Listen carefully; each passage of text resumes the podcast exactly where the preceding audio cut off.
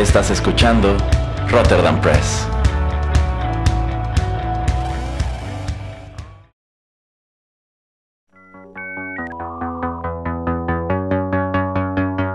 TechPili. El programa en donde analizamos la tecnología de manera relajada y divertida.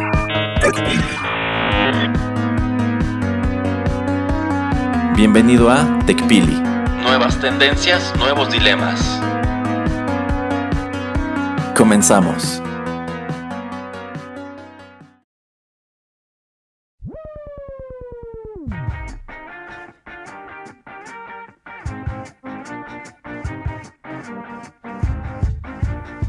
Hola, ¿qué tal amigos? Bienvenidos a la emisión número 26 de TechPili, nuevas tendencias, nuevos dilemas. Qué gusto que nos acompañen en el segundo programa del año.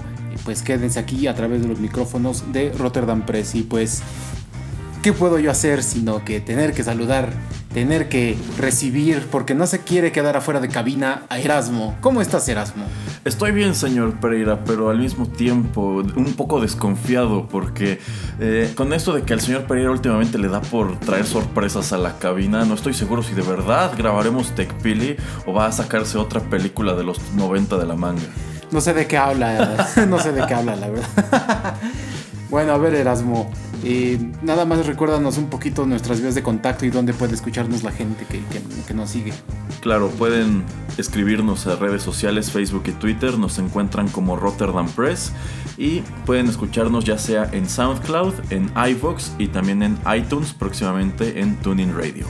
Así es, y bueno, pues hace un par de días se estrena la tercer película de esta trilogía de el gran director amado por Erasmo M. Night Shyamalan. Shyamalan, Shyamalan. Eso.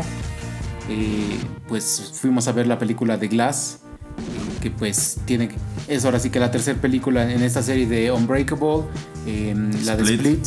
Y esta, ¿no? Que pues eh, no sé por qué en español, por ejemplo, la- a la primera le llamaron El Protegido, la verdad no, no sé por qué. A la segunda Fragmentado, pues, suena un poquito más cercano y esta creo que sí nada más le dejaron Glass. Sí, la dejaron como Glass. Eh, Bueno, es que esto es consistente con el hecho de que pues en los años 70, 80, 90 era muy común que tradujeran los títulos de las películas y pues muchas veces esto no se traslada del inglés al español pues de una manera tan comprensible o no tiene tanto significado, tanta fuerza y por eso pues crean otro título que a menudo no tenía nada que ver. De allí que pues Unbreakable lo pasaran a El Protegido, esto en referencia a la condición del personaje de, de Bruce Willis. Split como fragmentado, ya lo dice el señor Pereira, pues sí queda mejor. Curiosamente Glass no lo cambian, pero bueno, esto también ya es consistente con el hecho de que hoy día hay muchas películas que ya ni siquiera les cambian el título. Por ejemplo, todas las de Marvel ya nada más son Captain America, eh, Iron Man, eh, Avengers, Infinity War, etcétera, que yo no me explico entonces por qué ahora se aventaron a Capitana Marvel en lugar de dejarlo como Captain Marvel. Pero bueno, Sí, cosas, ¿no? Que pues son muy raras. De hecho, no me acuerdo la película, pero hay una donde yo vi el título en español y dije, ese es un spoiler grandísimo de la película, pero bueno, en fin. A ver si me acuerdo ahorita, ahorita se los comento. A ver, Erasmo, te vi como que muy triste, muy preocupado. Así como decepcionado, como que la vida ya no vale nada. ¿Qué, qué pasó? ¿Por qué saliste así de Glass? Tra- trata de no llegar a tanto spoiler porque yo creo que mucha gente no la ha visto, pero pues trata de, de- explicarte así de... Todavía hay razones por vivir, Erasmo. Este, ah, ahorita que salga Endgame en, en abril, ya después de esa puedes decidir qué hacer con tu vida. Ay, ¿qué pasó? Eso es exactamente lo que yo me pregunto y triste es el, adjetivo correcto a cómo salí del cine. Aunque ya se me pasó, señor Pereira, ya repasando todo lo que vi con la cabeza más fría estoy un poco más conforme. Eh, la verdad, Glass es una de las películas que yo más estaba esperando de 2019. En primer lugar, por ser la secuela X años después de Unbreakable, que me parece una de las mejores cintas de Shyamalan. Eh, él venía de una muy mala racha, de 10 años de malas películas, de cintas muy mal recibidas, cuando comienza a tener aciertos otra vez, como The Visit, que pues funciona muy padre como una pequeña película de horror y posteriormente Split que pues fue la gran sorpresa de 2017 creo yo. Una muy buena película proveniente de un director al cual ya nadie quiere en Hollywood realmente. O sea un director que pues fue dando chasco tras chasco tras chasco y, e ir a ver sus películas era un albur. Era entrar al cine sin saber qué diablos esperar pero Split lo hizo muy bien. Entonces eh, cuando se revela que esta cinta es secuela de Unbreakable, pues se hace mucho revuelo. E incluso Unbreakable tuvo una especie de segundo aire. Mucha gente que no la vio al principio, después de Split, tuvo mucho interés por buscarla. Y esas dos constituyeron un pequeño universo interesantísimo. Y de allí que hubiera tanto hype por Glass. Yo creo que es la cinta más anticipada de toda la carrera de Shyamalan y las opiniones están muy divididas, si no es que la balanza está un poco inclinada hacia opiniones desfavorables. Por lo menos los críticos la han hecho pedazos. Algunos señalan que es la peor película de Shyamalan. Yo no considero que sea el caso. Eh, para mí tiene muchas cosas que funcionan, muchas otras que francamente no, sobre todo en el último acto sin entrar en, spoilers. Eh, por lo menos lo que es la primera hora yo la disfruté muchísimo, estaba haciendo un excelente trabajo yo no me explico, bueno, no me, no me explico, pero más o menos entiendo por qué tomó las decisiones que arrojaron la historia hasta donde llegó. Sin duda no es lo que yo esperaba, pero esa es, la cosa con Shyamalan, es, es una wildcard, es, es, un comodín, es algo totalmente impredecible. Yo considero que es un director a quien en realidad ya no le importa lo que la crítica o el público piense de sus películas. Él está contando las historias que quiere y está más que resignado a ser incomprendido y rechazado. Entonces, ah, no sé, yo considero que queramos o no, Glass ha dado de qué hablar, lo seguirá dando y posiblemente conforme pasen los años y, y regresemos a este universo de Unbreakable, seguiremos preguntándonos eso, ¿qué pasó? Sí, efectivamente, pues este director es muy famoso por siempre tener un twist en la historia. Entonces, el, twist es bueno, la verdad. pero se me hace muy breve, entonces yo creo que eso tal vez les falta un poquito desarrollarlo más o explicarlo más. Yo entiendo que toda la historia pues se tiene que enfocar en estos tres personajes principales. Eh, el twist yo creo que, digo, o sea, está bien explicado, pero siento tal vez que le faltó un poquito más de relleno. Eh, en fin, a mí me agradó, la verdad, de las tres películas es la que menos me gustó. Eh, creo que estoy muy dividido, la verdad siento que me gusta más Split que Unbreakable. Y como dices, eh, es un director que ya no le importa lo que la gente piense. Y qué bueno, porque por, gracias a eso tuvimos Split. Porque Exacto porque si le hubiera todavía interesado lo que la gente decía después de que él hizo, él, él fue el director de Last Airbender, ¿no? Así es el... Entonces imagínate, ahí era para que se acabara su carrera y él siguió, él continuó pues con su camino, ¿no? O sea, como que esta fue el primer, es Last Airbender fue como la primera película donde él tuvo un presupuesto muy, muy grande, donde era así una película más de acción, aventura, fantasía, que no funcionó, porque en verdad no funciona esta película. No, no. Pero pues se atrevió y ya vio que lo que a él le funciona son las historias que, pues, que a él le gusta contar, que son hasta cierto punto, pues hasta más pequeñas, con menos presupuesto, no tan ostentosas. Y entonces yo siento que es una buena trilogía, no es así es excepcional, le comentaba Erasmo, de que para mí esta es como la tercera película de, de las de Nolan de Batman. O sea, esta es como la Dark Knight Rises para mí, es ya después de, de la segunda, pues no... No podía igualarlo. Ah, exactamente. Difícilmente iba a igualarlo. Exactamente, entonces era, fue una buena conclusión esta película. Pero sí, siento también que tenía más potencial y que tal vez la historia pudo inclinarse hacia otros lugares. Pero no me desagrada del todo y creo que en un futuro muy cercano tendremos que verla otra vez como para pues darnos otra vez una, una mejor idea de, de, lo que estaba buscando ya, ya sabiendo ahora sí desde el principio cuál es el twist y, qué es lo que va a suceder, a suceder durante toda la historia. Así es. Eh, en la mañana estuve repasándola mientras me, me, bañaba, me arreglaba, etc. Y sí se me ocurrieron un número de ideas que me hicieron pensar, es que esto pudo haber ido en una dirección totalmente distinta, él pudo haber hecho algo maravilloso con esta historia. Yo pienso que él pudo haber hecho sin bronca con todo lo que ya tenía puesto sobre la mesa dos o tres películas. Tenía mucho de dónde cortar y él solito se cortó la mano. Eh, lo cual me parece muy, muy triste, muy desafortunado. Mm, sí, no, porque para mí, al momento en que él está ya de, de, tajo cortando la historia o terminándola, porque le está dando hasta cierto punto un final. Ajá, una conclusión. Entonces, yo siento que está bien, porque hay veces que tratas de, ya ves, de, de, tratar de forzar a los actores a regresar, como en cualquier película, no sé. Anchorman 2, la 2 de Dumb and Dumber, eh, Zoolander, ahora que otra vez están anunciando una nueva de Cazafantasmas, o sea, como que tratar de suplicarle o tratar de regresar a los personajes de antes.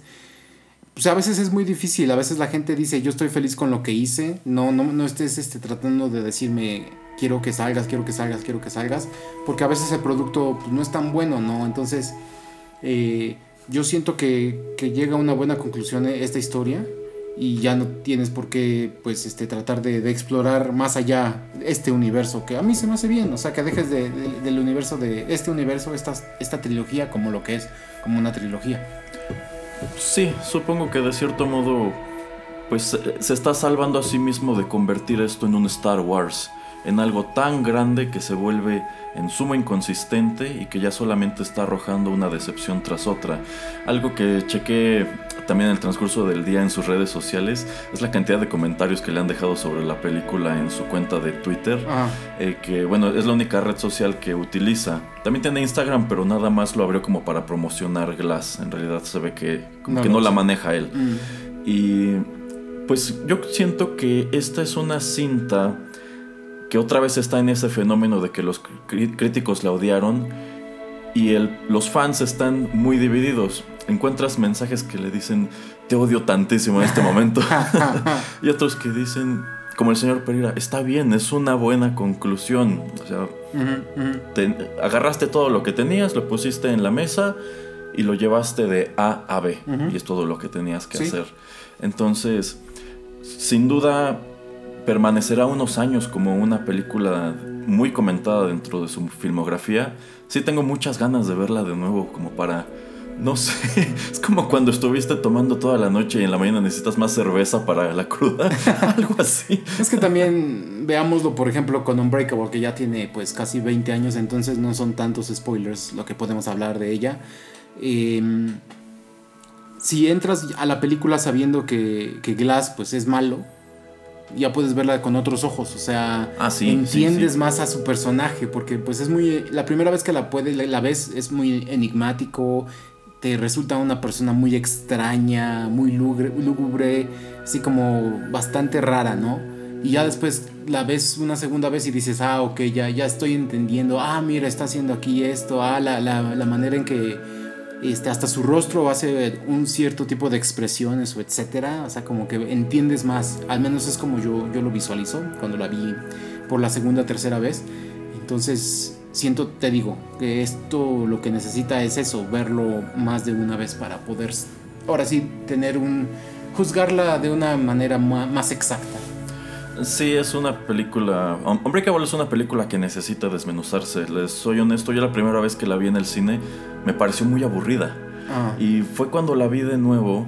Eh, porque vamos, cuando, cuando él la comenzó a vender, nadie sabía cuál era la realidad del personaje de Bruce Willis, que era un superhéroe que no sabía que era un superhéroe.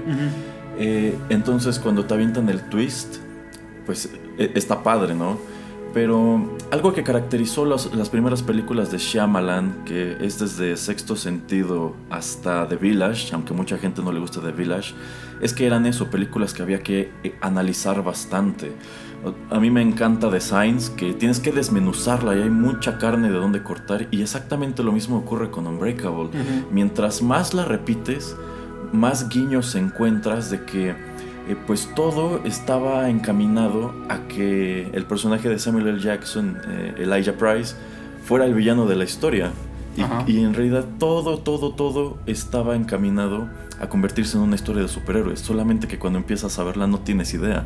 Porque no te la vendieron así. Sí, exactamente. Y como dice Erasmo, la de Signs o Señales, donde sale Mel Gibson y Joaquín Phoenix, también es, es de ver repetidas ocasiones, es también un trabajo ex- excepcional. Si no la han visto, se las recomendamos. Es de mis películas favoritas de toda la vida. Sí, lo es y deberían de ver Erasmo. Aquí ya estoy viendo que me está señalando dónde tiene su sombrerito de aluminio, con su papel aluminio. Tengo un televisor en el closet. Bueno, en fin, eso fue pues un poquito de lo que pensamos acerca de Glass. Digo, vayan a verla porque en verdad pues está agradable, está bien para la discusión y si les gustaron las películas anteriores o este director en general, pues es algo bastante recomendable. Así es. Y bueno, con eso llegamos al final de esta emisión de Juanito y las películas. ah, no, no, No. no, no es ese. No, pero estoy pensando seriamente en que tenemos que hacer tal vez un, un podcast eh, aparte o episodios aparte solamente de reseñas. ¿Sabe una cosa, señor Pereira? Es justo y necesario. en verdad, es justo necesario. bueno, ya, continuemos. bueno, no, no, no, no vamos a continuar, vamos a tomar una pequeña pausa y ya regresamos acá en el segundo bloque de TechPili.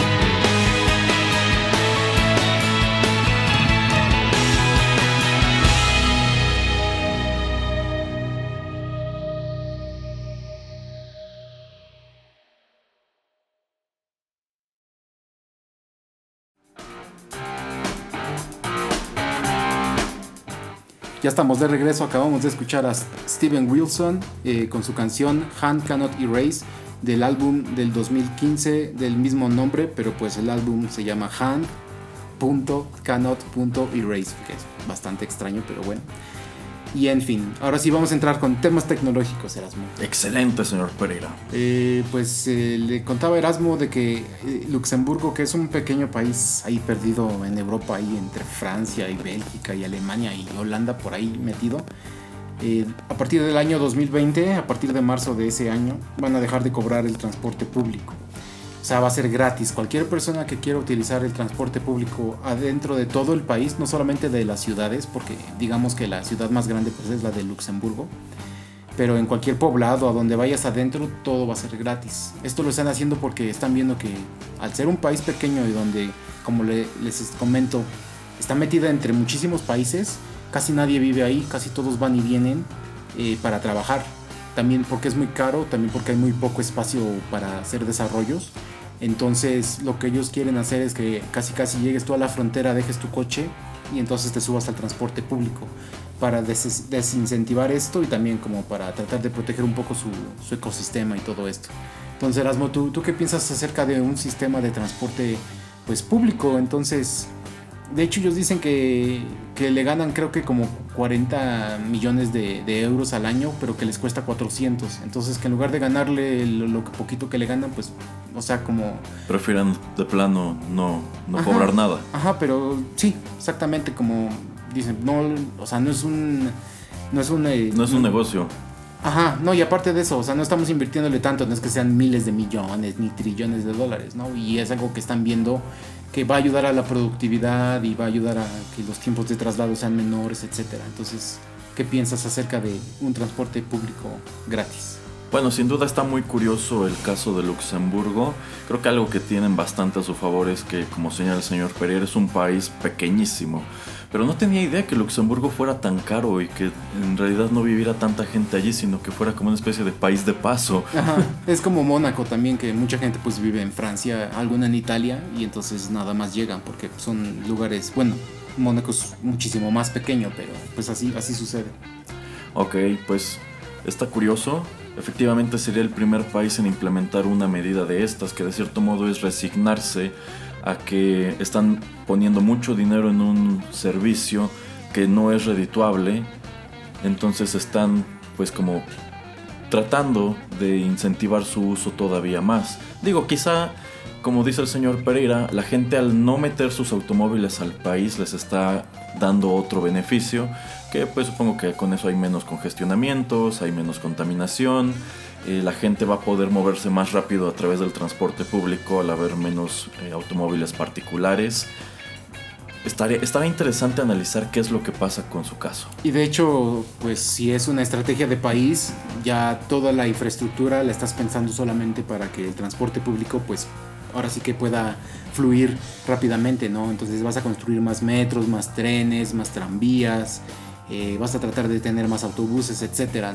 Que a mí no se me hace una mala estrategia y también quería traer este, este tema, pues eh, en, este, en este episodio por, por lo que está sucediendo ahorita en México con lo de la gasolina, que si alguien nos escucha fuera de México, en breves palabras, Erasmo, explícanos. Ah, bueno, lo que sucede es que desde el gobierno federal eh, traen una estrategia para combatir el robo de combustibles, que es un problema muy severo que enfrenta Pemex, la empresa nacional de petróleos. Eh, y esto en las en el último par de semanas, dos, tres semanas, se ha traducido en desabasto en las estaciones de servicio. Eh, En realidad este es un fenómeno que jamás habíamos enfrentado en México. México es un país que tiene muchísimo combustible, o sea, es rarísimo que te encontraras una gasolinera cerrada, una gasolinera que de pronto te dijera no tenemos Magna, no tenemos Premium o no tenemos Diesel. Y pues en estas tres semanas hemos visto el fenómeno de que las estaciones de servicio cierran, solamente tienen combustible en X horarios y se hacen unas filas kilométricas para cargar combustible y no todos tienen la certeza de alcanzar cuando lleguen las pipas. Eh, entonces, este fenómeno reciente en México es conocido como el desabasto y vaya que ha causado sus estragos, sus opiniones, bueno, y ha sido todo un jaleo. Ajá, pero aquí no nos vamos a meter tanto en el, pues, en el rubro político. Ajá. Es un programa un poquito más de tecnología, más de economía, entonces vamos a hacerlo eh, desde ese punto de vista. Eh, por eso se me hizo bastante chistoso, agradable ver esa noticia de, de, de Luxemburgo. ¿Por qué? Porque pues en México estamos muy acostumbrados a ver gente que pues va sola en su automóvil.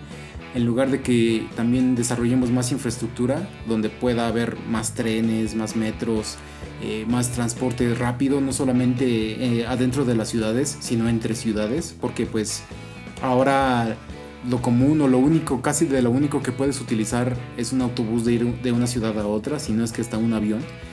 Entonces es, es bastante necesario, yo digo, que, que haya ese tipo de, de- de transporte. Y no sé, puede ser que tal vez te suban un poquito, no sé, el 1, el 2% el impuesto a tu salario, pero que lo dedicaran a, a desarrollar ese tipo de, de infraestructura o de transporte, algo más inteligente. También vemos que hay muchas empresas que le están diciendo a las personas, quédate en casa, trabaja desde ahí, tienes internet y tienes la computadora, pues llégale.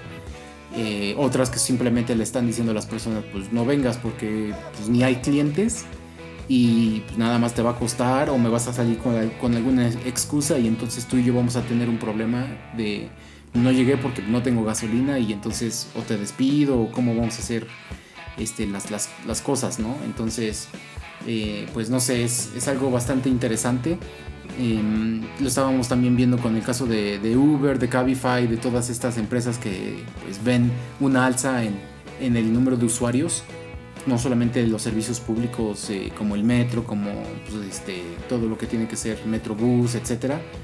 Eh, ¿Tú qué crees, Erasmo? ¿Tú crees que estuvo bien que, que estas empresas trataran de, de incentivar su, su uso en estos tiempos donde la gente pues cree que no tiene suficiente tiempo para estar formándose en una gasolinera? Bueno, aquí quizá estas empresas tipo Uber y Cabify pudieron haber separado el cuello todavía más si tuvieran importantes flotas de vehículos eléctricos. Porque Sí. con eso habrían pues puesto una especie de ejemplo, ¿no? Ah, ok, hay desabasto, pues tal porcentaje de nuestra flotilla son automóviles eléctricos y no tienen ese problema, así que nuestro servicio sigue disponible.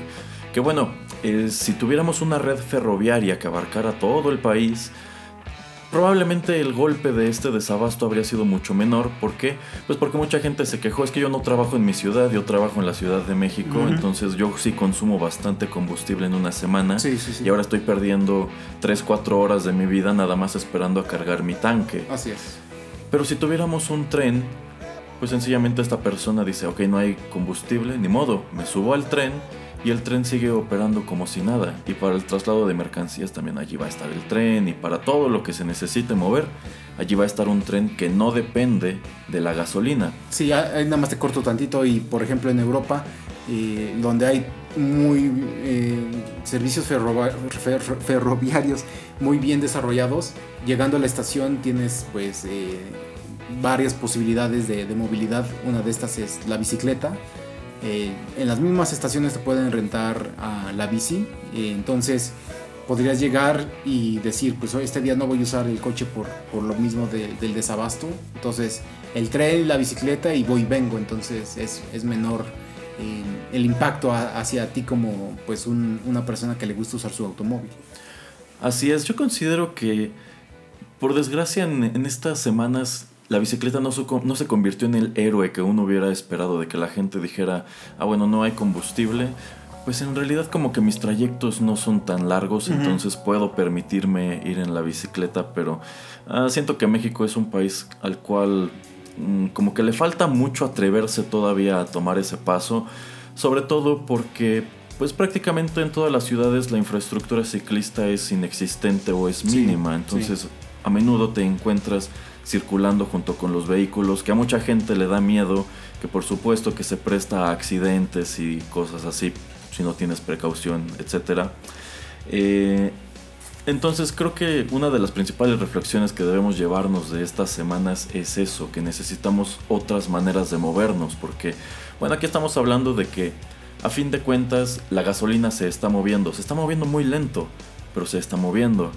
Pero ¿qué pasaría si de verdad se hubiera cumplido un pronóstico de, ay, pues el país de plano no tiene combustible? Sí, por X o Y razón que Porque allí pararía hasta el transporte público. No, ¿Y por digo, qué? bueno, Pues porque y- los taxis, los autobuses, las urbans, etcétera, todas se mueven con gasolina. No, y de hecho en muchos lugares pues muchos pararon o no trabajaban tanto tiempo por lo mismo de Sí, tener sí. que irse a formar, no les cargaban tanque lleno, entonces pues trabajo hasta donde me dé el tanque y ni modo, ¿no? Ujú. Lo mismo con, con la gente de Uber, Cabify y todos estos servicios. Yo no puedo trabajar eh, infinitamente, qué bueno que hay menos transporte público, qué bueno que tú no quieres usar tu coche, pero pues yo no voy a poder eh, trabajar horas y horas porque también yo necesito la gasolina, no, no, no me están surtiendo a mí de manera este, privada, por abajito o por otro lado. Exacto. Entonces, pues sí, debemos darnos cuenta que necesitamos alternativas. Eh, yo considero que algo que hace mucha falta en un país tan dependiente de estos combustibles como lo es México es incentivar la adquisición de vehículos híbridos y eléctricos. Sí. Que, bueno, sobre todo un vehículo eléctrico no es para cualquier bolsillo en este momento. Eventualmente lo será. Pero por lo pronto, pues no sé, como que darle incentivos a las personas de, a ver, ¿te interesa conseguir uno? A lo mejor el gobierno te va a dar una parte o te va a ayudar a tener financiamiento, no sé. Sí, que de hecho, mm, por ejemplo, en algunos países se empieza por el transporte público. En Ámsterdam los, los taxis que daban servicio al aeropuerto ya los cambiaron todos por Tesla. Órale. Entonces, Qué, qué bonito negocio hizo allí Elon Musk. sí, por eso puso ahí, eh, creo en el sur de Holanda, puso una de sus fábricas. Pero- Ah, Pero es eso, o sea, dijeron, ¿sabes qué? Son trayectos no súper largos, muchas veces estás aquí esperando a que llegue alguien a subirse. Y vas, vienes, no sé, 50, 80 kilómetros, el- este automóvil eléctrico te lo da, pues vamos a cambiarlos todos.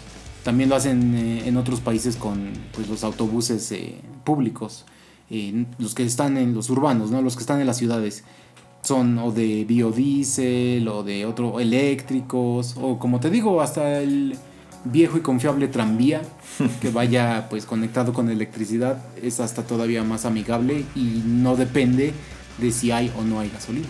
exacto. Entonces, alternativas las hay, solamente falta que se implementen. Yo considero que sería muy acertado que eh, el transporte público, que empezaran por allí, Ujú. que dijeran, a ver, tenemos toda esta flota de taxis viejísimos que están queme y queme gasolina, pues que los vayan cambiando poco a poco por automóviles eléctricos o mínimo híbridos. Sí, Que a fin de cuentas, a la empresa que opera el transporte le va a convenir, sí, porque van a trabajar más tiempo, no van a gastar tanto en combustible, así es. Sencillamente no lo hacen porque las unidades son caras. Sí, lo, es lo malo de que aparentemente el impuesto es, es bastante alto para ese tipo de automóviles, porque si comparas el precio de cualquier sedán aquí en México con uno que te venden en Europa, es casi a veces hasta el doble del precio, que se me hace increíble, pero el precio de- del eléctrico aquí en México es el doble y en Europa pues es el mismo precio, o sea, no, no, no, hay, no hay punto de comparación, entonces se me hace muy raro eso también. Sí, de entrada por eso ni siquiera hay tanta oferta. Entonces los pocos vehículos eléctricos que tenemos en México por lo regular están orientados al segmento de lujo, que son quienes podrían permitirse un vehículo de ese tipo. Sí, y bueno, nada más para cerrar este tema y no eh, adentrarnos, bueno, no alargarnos tanto, eh, le comentaba Erasmo que se me hace muy raro que este tipo de empresas tipo Uber Eats, pero Uber Eats lo hace más en, en bicicleta, o lo que estábamos hablando del programa pasado de, Walmart, pero Walmart el que te lleva las cosas a tu casa, se me hizo muy extraño que ellos no quisieran como aprovechar este punto y decir, pues sabes que no puedes salir de tu casa o de tu oficina, pídenos, pídenos y te lo llevamos. Lo que ellos hicieron también es decir, ¿sabes qué? Cuidado, porque estoy viendo que hay fotografías en redes sociales queriendo crear pánico y están diciendo que no tengo productos. No, no es verdad, sí tengo productos. Pero pues si tú me pides en línea, lo siento, tal vez puede tardar porque también mis automóviles este, no tienen tanto, no tienen tanto, este, bueno, no tienen tanta gasolina o diésel o lo que utilicen. Pues ahí también grave error. Una empresa tan grandota como Walmart debería tener camioncitos de estos eléctricos para poder estar eh, yendo viniendo y así ganar. En este tipo de emergencias o de situaciones, circunstancias es donde ganas usuarios y no supieron aprovechar. Así es, no supieron aprovecharlo y tampoco cierta empresa que vende pan, que ya tiene una gran parte de su flotilla de reparto ya son vehículos eléctricos y también debieron subirse al tren. Ujú. Ah, pues a nosotros no nos pega, entonces tu pan allí va a estar, Así ¿eh? es. porque nuestros camiones son eléctricos. Sí, así como decir, pues nosotros, ya sabes que nosotros llegamos a la tiendita de, de la esquina, entonces no tienes eh, para salir o para ir a otro lado, pero pues te acompañamos para que veas la tele o la película en tu casa, pero con nuestro producto. Pues ¿no? mi- mi- mira, señor Pereira, en vista de que todas estas empresas Nos vienen y escuchan. escuchan el programa, ya, ya les hicimos un montón de tarea. Maldita sea, y no nos trae ni tantito. Hay que decirles que se venga a estacionar acá a la estación de, de Rotterdam Press, uno de esos eh, cochecitos eléctricos y que nos lo dejen, ¿no? Sí, eh, con, con algo de producto aquí para botanear mientras hago los programas y demás. Así es. Bueno, pues eso era lo que queríamos traerles un poquito acerca del tema de, de movilidad y lo que está sucediendo en, en México. Y pues vamos a, a- a- tener aquí otra vez un- un- una pequeña pausa. Ya, ya regresamos con, con más aquí en TechPili.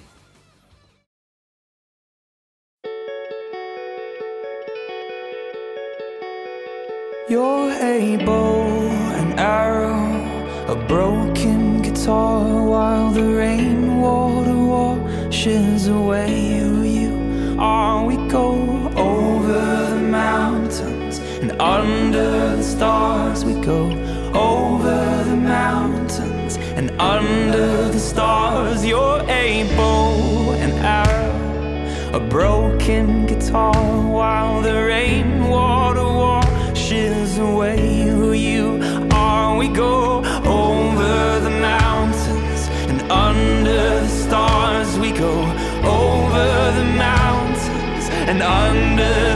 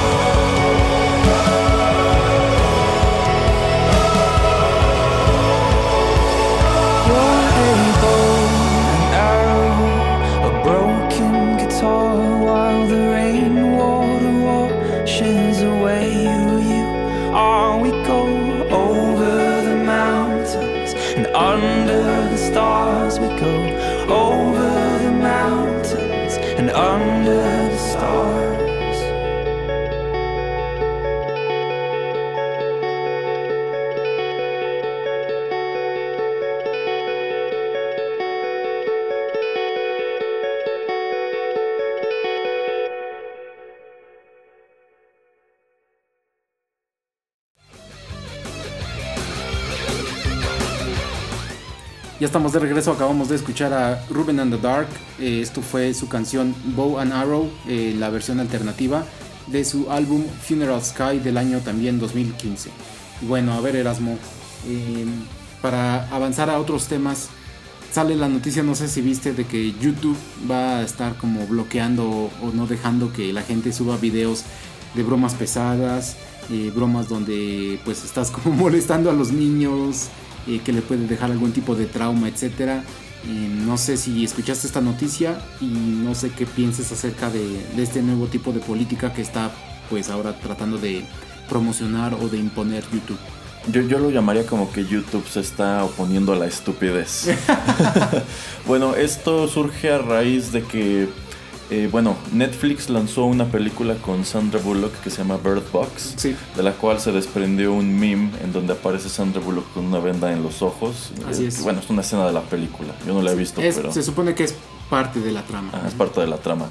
Entonces, en Estados Unidos, algunos jóvenes comenzaron a realizar algo llamado el Bird Box Challenge, que consistía en que se subían a un automóvil, se vendaban los ojos y trataban de conducir lo mejor que pudieran. Y, Bueno, antes, antes de que continúes, ya sé a dónde vas. No solamente conducir, sino simplemente taparte los ojos y hacer tu vida diaria, sea Ah, lo que estuvieras haciendo, caminando, en bici, en lo que sea, con los ojos cubiertos. Continúa, continúa. bueno, el chiste es que este hecho de que manejaran con los ojos cubiertos derivó en, en accidentes, en donde chocaban con otros vehículos o contra casas, etc. Entonces, las mismas noticias dijeron, ¿cómo es posible que la gente, por ver una película, se le estén ocurriendo cosas tan tontas en donde pues ya no nada más es como que hagan el ridículo, sino que ya están poniendo en peligro su vida y peor aún la vida de los demás? Así es. Entonces de allí es que Netflix dice, ok, ¿sabes qué usuario? Subes alguna tontería de estas del Bird Box Challenge, te lo borro, así de fácil. Y decidieron seguirse derecho a pues cualquier broma pesada o reto que ponga en peligro o que arriesga a las personas. Y Pues ya no, porque, porque si está allí, eso mismo contribuye a que se haga viral y que más gente diga, ay, unos chicos en Phoenix hicieron tal cosa, pues yo que vivo en Omaha también quiero hacerlo y el de Omaha le va a dar la idea al que vive en New Jersey, etcétera, etcétera. Entonces, con eso digamos que contienen esta onda y se causa menos daño. Ajá, y no es solamente, como dices, eh, que pongan en riesgo a terceros, sino también al, al usuario, a la persona que está haciendo pues eh, cualquier tontería.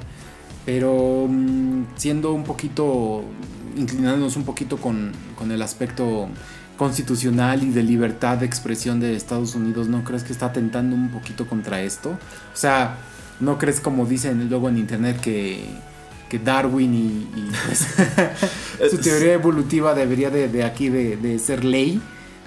E- Efectivamente yo considero que la gente que pues por desgracia llega a perder su vida por una tontería de estas es selección natural. Es, pues, es gente que no era apta para, para sobrevivir mucho tiempo. Eh, efectivamente se puede interpretar así, como que están coartando la libertad de expresión. Si yo quiero hacer un video haciendo estas tonterías, ¿por qué no puedo hacerlo? Quizá les daría la razón si esas tonterías afectan a quien las hace.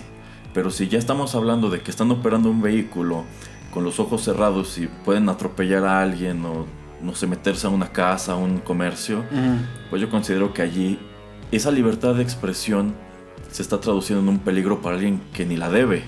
Entonces quizá allí si les doy la razón, remuévelo para que no haya tanto copycat, que por desgracia es algo que pues, es muy común en el internet, que la Sí. gente ve algo que le parece divertido y quiere replicarlo y muchas veces ni siquiera sabe de dónde viene o por qué, o por qué pasa, pero lo hacen y eso ha dado pie a una cantidad de cosas. Por ejemplo, estaba este otro reto en donde echas a andar el vehículo y te bajas y vas caminando junto a él con una Vas- canción. Creo que es una canción de Drake y la vas ahora sí que cantando y... Porque creo que eso pasa en el video, ¿no? Ajá.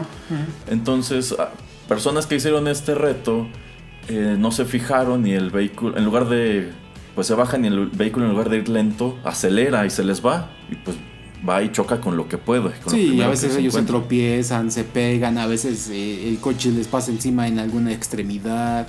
Ujú. O sea, tonterías. Sí, porque pueden pasar mil cosas. O es como cuando igual en Estados Unidos estaban tomando eh, que era jabón para lavar, ¿no? Era Ah, eran, detergente. este, sí, pero eran. de ¿cómo se estos pods de. Ajá.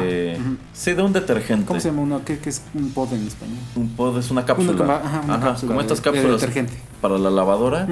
Pues allá sencillamente la abrían como si fuera una cápsula de Nespresso y se la tomaban. Y era el reto, grabarse tomando jabón. así es. Eh, y bueno, esto sin considerar que pues muchas veces no sabemos qué tienen estos productos. Así es. Entonces te lo tomas y quien dice que a lo mejor en ese momento no te pasa nada, pero qué tal si en dos horas comienzas a presentar síntomas de envenenamiento y te mueres. Y ahí está el bonito video de que hiciste tu reto y te reíste jijiji jajaja y te costó la vida. O por ejemplo este otro que también se puso de moda aquí en México en donde este, la gente se metía condones por la boca y se los sacaba por la nariz. Ah, ese No, me, no me acuerdo verlo. cuál era el nombre de esa tontería, pero eh, pues esto igual yo me imagino que no pensaban que un condón está hecho de látex y es una cosa muy dura, por así decirlo. Entonces, si por X o Y razón se equivocaban al hacerlo y el condón en lugar de irse hacia la nariz se iba hacia la garganta y se asustaban y aspiraban, el condón se les iba a ir a los pulmones. Sí, o te iba a bloquear el. Y no ibas a poder respirar y te ibas a morir ahogado. Efectivamente. Entonces, a mí me sorprende cómo hay gente que está muy presta a hacer este tipo de tonterías. O sea, hay otros retos que son más inocentes. Hay reto de 20 verdades sobre mi vida, o reto de responder todas las preguntas que vienen en este libro. Sí, o el Bucket Challenge, o de el echarte el agua encima. Por ejemplo, ese es otro reto que se hizo viral y la gente no tenía idea de dónde venía ni a qué iba encaminado. O sea, nada más fue, ay, qué padre, las celebridades de Hollywood se están tirando encima una cubeta con agua y hielos. Yo también lo haré. Pero no pensaban que esto en realidad era de, ah, bueno, pues sí, hazlo, pero ve y dona a la beneficencia que Sí. lo puso de moda. Sí, sí, sí. Que lo mismo es como esta otra dinámica de No Shave November o Movember. Ajá, ajá. Que, ay, pues sí, déjate crecer el bigote o la barba en noviembre, pero pues en realidad eso viene de una fundación británica que lo hace para que, eh, bueno, para llamar la atención hacia padecimientos este, de los hombres. Y lo deseable es que, ah, sí, voy a hacer el reto, pero también voy a donar. Sí, pero que mucha es- gente no lo sabe. Es por cáncer de próstata, ¿no? Sí, es por el cáncer de... pro- Bueno, cáncer de próstata primero, pero ahora es cáncer en general porque pues uno de los principales resultados de las quimios es que pierdes, la, pierdes el cabello. Entonces es como decirte, pues mira, tú que sí tienes, tú que no estás enfermo, déjalo crecer. Sí, sí es. Y bueno, también eso del Bucket Challenge. A mí también se me hacía un desperdicio de agua innecesario. Ah, sí, sí, esta, esa es otra cosa que como que nadie señaló en su momento. Sí, así es. Y bueno, ese, ese reto que ya habíamos mencionado en algún programa anterior era pues para eh, que la gente donara en contra o eh, para la investigación de la esclerosis lateral amiotrófica, que pues es una- uno de los personajes que más conocidos que la tuvo pues fue Stephen Hawking, que ya murió hace poco. Eh, sí, se me hacen ese tipo de, de situaciones, de cosas muy tontas. También muchas veces eh, las- los, los- los sitios de noticias contratan al, al, eh, al que está haciendo sus prácticas profesionales y lo ponen a ver tonterías o él el mismo es el que, ay mira, esta persona hizo esta estupidez y ves y cuánta gente lo ha visto 500 y entonces lo, lo anuncian como si fuera los chicos adolescentes de hoy están haciendo esto y no es verdad, o sea, era alguien que tenía 500 eh, vistas o alguien, ay, esta persona, las tres personas, no, más bien, X, hay cantidad de gente quejándose acerca de que Erasmo se hizo esto o lo otro en la barba y los vas a ver y nada más eran tres personas quejándose y en total eran unas 15 dándole like a esos tres tweets, ¿no? Tratan, de esa manera explota la información, la tendencia, lo que sea. Entonces para mí también se me hace muy irresponsable acerca de los noticieros solamente como, para poner algo alarmista que los padres, eh, sobre todo en este lado del charco, en, en- en México, en Estados Unidos, Canadá, somos muy alarmistas y queremos poner así la noticia de, ay, esto está sucediendo cuando pues en realidad muchas veces no, no lo es. Sí, por eso también, por desgracia en Estados Unidos los medios hacen su agosto cada que hay un tiroteo escolar, que yo considero que por ahí es por donde debería empezar a limitarse porque, por ejemplo, la cobertura que dieron al caso de Columbine es lo que detonó muchos de estos casos, lo puso de moda, hizo que muchos chavitos quisieran seguir el ejemplo y pues ahí tienes que a cada rato hay un school shooting Y no solamente, ajá, y no solamente en escuela, sino con cualquier persona que, que va y hace pues una matanza. Muchas veces como lo idolatraban, entonces eso es algo que ya es una regla no escrita, ya hablar muy poco acerca de este personaje, pero aunque sea una regla no escrita, el tener noticieros que, pues, o canales que, que tienen noticias por 24 horas seguidas, pues tienen que, ahora sí que rellenar entonces, de cualquier manera, son personajes que se hacen famosos y hay mucha gente que, que lo hace por eso, por tener fama. Vivan o mueran, quieren ser como conocidos, ¿no? Quieren ser notados. Entonces, es una de esas Pues es, cosas. es- es que vas y haces esto y Ujú. durante las siguientes 48 horas todo el mundo va a hablar de ti. Sí, sí, sí. Entonces sí me parece un error. Y pues claro que nosotros como consumidores también tenemos mucho de culpa. Ah, sí. Porque el morbo vende. O sea, Ah, sí. eh, es increíble cómo estos periodiquitos tipo alarma y demás, Ajá. pues venden tanto eh, Por la nota roja. por la nota roja. Así o sea, es. quiere decir que nos llama mucho la atención y a mí me parece terrible cuando eh, otros medios suben videos tipo, ay, en tal estado un camión arrolló a una ancianita. Aquí está el video, Ajá, eh. ajá. Cuidado, imágenes fuertes. Y pues yo me imagino que para ellos eso representa un- una punta Claro, en sus visitas. Sí, mucho tráfico. Pero es que ellos no compartirán este tipo de contenido que a mí me parece muy desagradable si la gente no lo viera. Ajá. Entonces, pues aquí hay un consejo que puedo darles es si ustedes ven este tipo de contenidos, no los abran, ni siquiera les comenten, porque eso es lo que ellos quieren y por eso es. lo hacen. Sí, así es, porque so- simplemente abriéndolo o haciendo un comentario, eh, estás haciendo que en, la, en el perfil o en el muro o en, en el feed de alguien más aparezca como un tema relevante. Sí, para ellos no nada más son ustedes, para ellos cada vez que ustedes le dan like, comentan, etcétera, pues eso se traduce en muchos hits. Así es. Y ellos eso es lo que quieren, que se haga viral.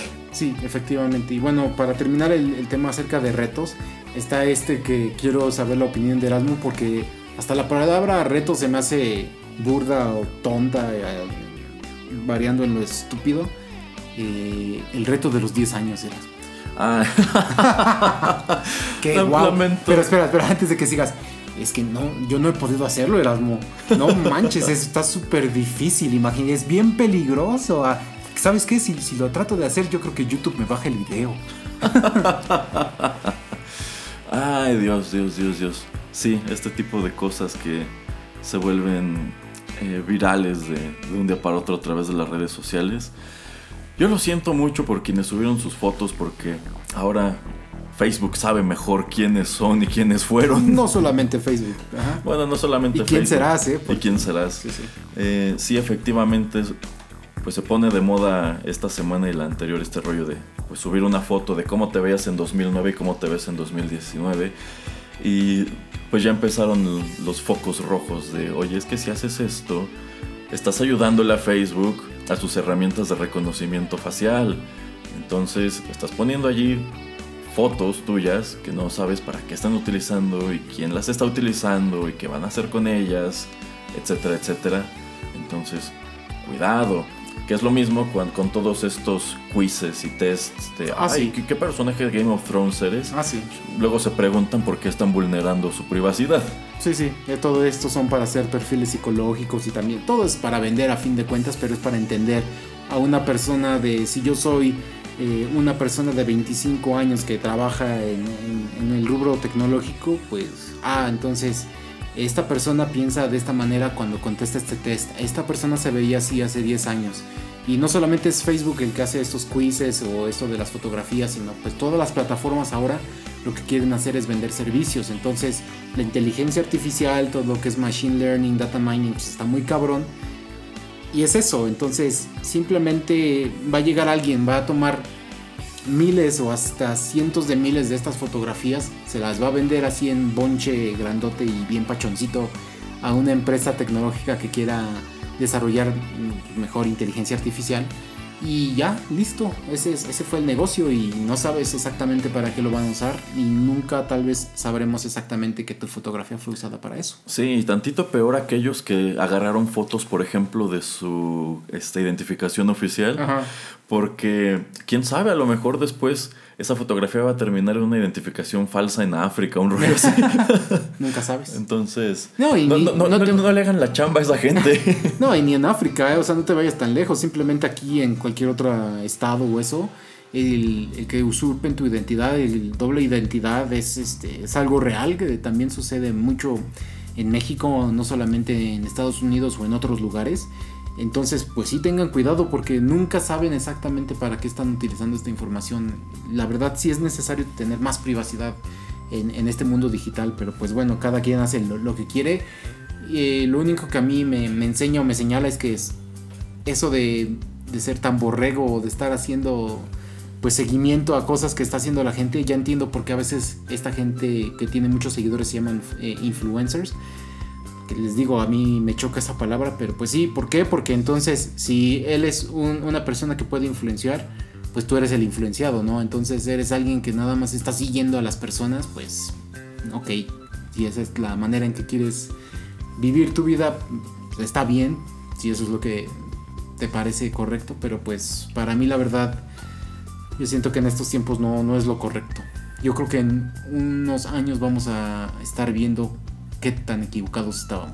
Válgame el cielo, qué, qué- qué situación tan dramática, señor Pereira. De pronto he perdido toda la esperanza en el futuro. No lo hagan, no lo hagan. Aquí- estamos para advertirle y para decirle cómo recuperar el buen camino. Bueno, y si no regresará Arnold del futuro a ayudarme. Puede, puede ser, puede ser. Bueno. Pero bueno, vámonos este, un poquito a una pausa comercial, porque nosotros, pues, Si aquí sí tenemos comerciales. no, no es cierto. Ya regresamos.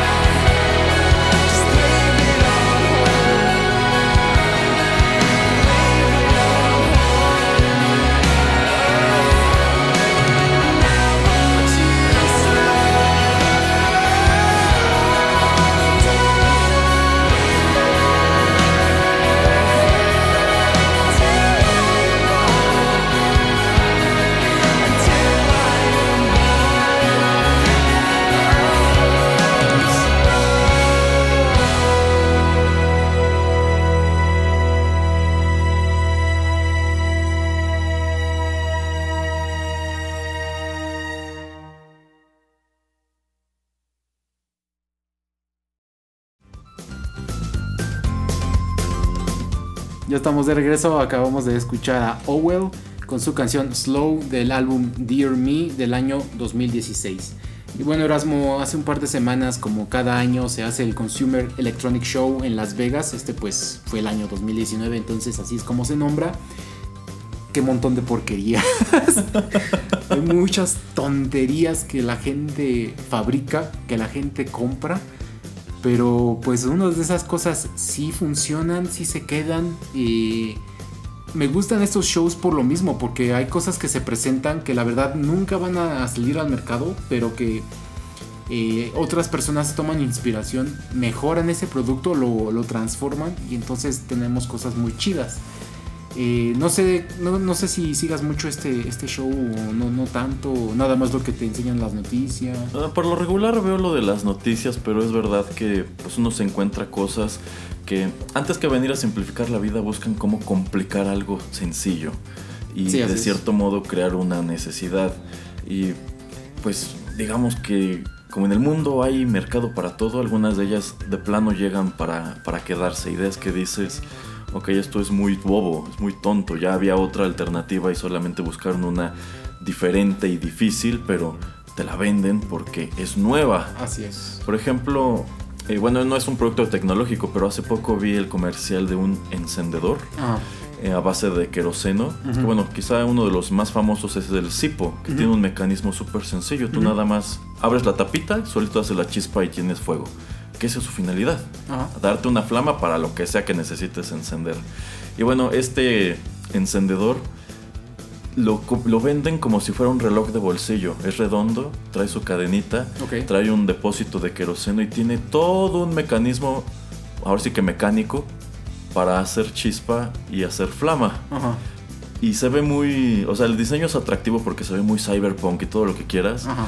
Pero tiene tantas piezas que dices, ok, y son piezas tan pequeñas que cuando eso se descomponga, ¿quién te lo va a arreglar? Efectivamente. Y más porque creo que es una empresa de Estados Unidos que los maquila en la India, un rollo así.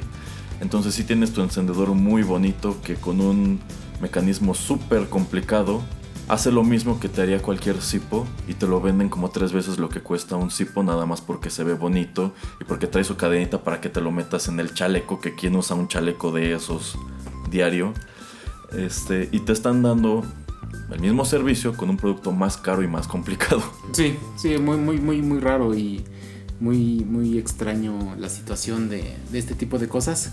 como también comentaba el Capitán América con su tele, con su tele, con su este, tostadora, su refrigerador, todo lo que tiene entre comillas este el em, el brand de inteligente o el eslogan de inteligente y qué es lo que le contesta el buen Robert Downey Jr. a Cap.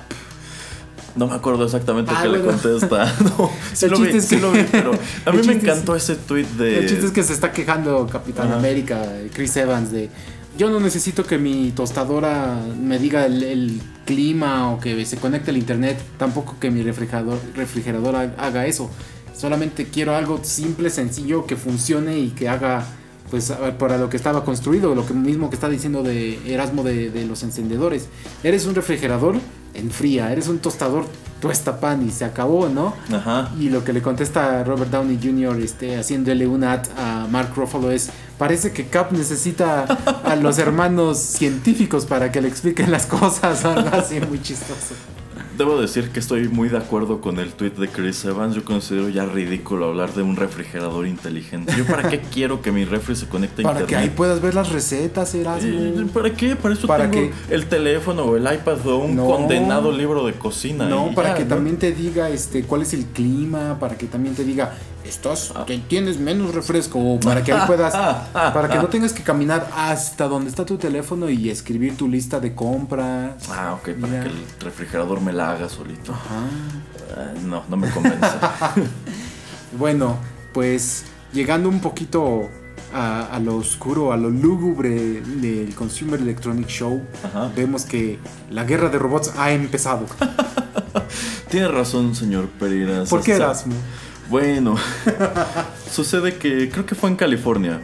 Este- No, la- bueno, es Las Vegas porque Ah, es en Las Vegas. ah, bueno, Fue sí, sí, sí. Fue, fue- ajá. bueno, fue en Las Vegas. El chiste es que va un robot en la calle que es como un Artudito, pero más Eh, grandote. Es como un robot de los de Doctor Who más que nada. Ah, Los malos. exacto, exacto. Es como un robot de esos que no, no sé exactamente cuál era su función, si repartir cosas o una, un rollo así.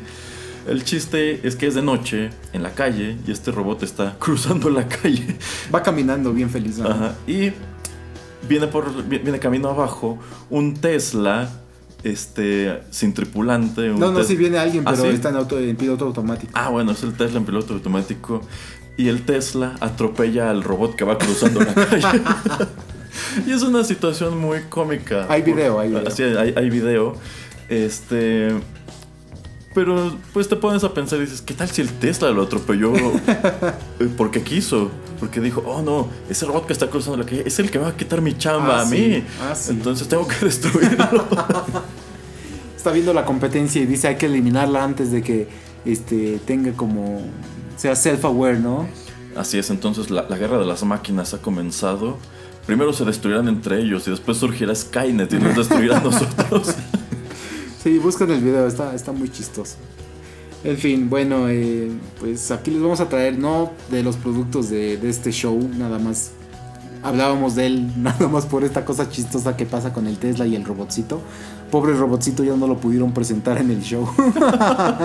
Esta empresa va a quebrar. No, no es cierto. Seguramente tuvo, por solamente eso, tuvo más publicidad la empresa. ah, sí, porque todo el mundo se enteró.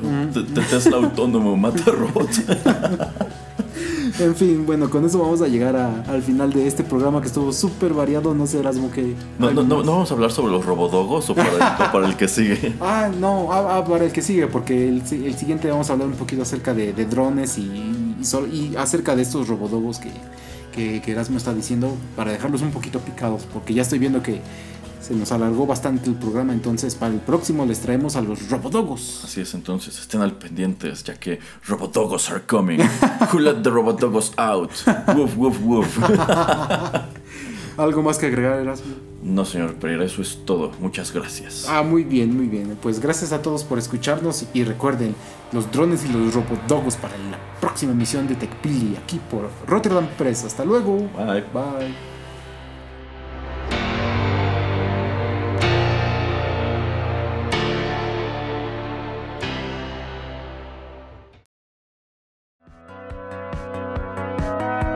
Esto fue TechPD. Nos escuchamos en la próxima emisión para continuar la charla y el análisis de todo cuanto a tecnología se refiere. Te esperamos aquí, en Rotterdam Press.